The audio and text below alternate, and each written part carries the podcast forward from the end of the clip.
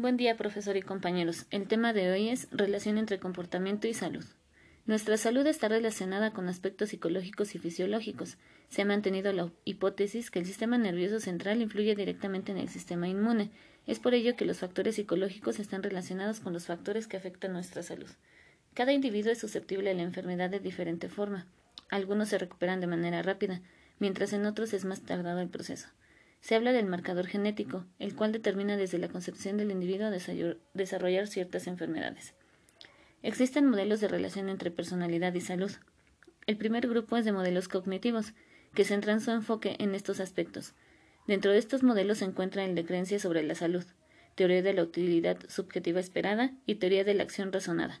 Por otro lado, se encuentran los modelos centrados en los rasgos de personalidad, que explican la relación entre comportamiento y salud tomando en cuenta los rasgos temperamentales y de carácter.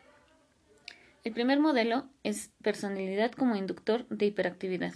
Se asocia con el patrón de conducta como determinante para el tipo de enfermedad que se relaciona con el individuo y sus consecuencias, determinada por las situaciones y de cómo las ve el individuo. El segundo modelo es de la predisposición constitucional. La personalidad solo marca la debilidad física innata o anormalidades orgánicas que aumentan el riesgo de enfermarse. El tercer modelo es personalidad como causante de conductas riesgosas. Dispone que los riesgos de personalidad infieren en la enfermedad, ya que se expone a situaciones de riesgo. Pérez habla sobre la psiconeuroinmunología, que se encarga de estudiar la relación que existe entre conducta, cerebro y sistema inmune. Investiga cómo las variables psicológicas pueden causar alteraciones en el sistema inmune. La psicología de la salud busca determinar si los estilos de vida afectan el sistema inmunológico. Dentro de las investigaciones de Alexander Leaf, se encontró que existen estilos de vida que mejoran la salud. Dentro de ellos se encuentra la herencia, la dieta, actividad física regular, una vida tranquila y que sea social y sexualmente activos. Se conoce que la salud es la ausencia de enfermedad.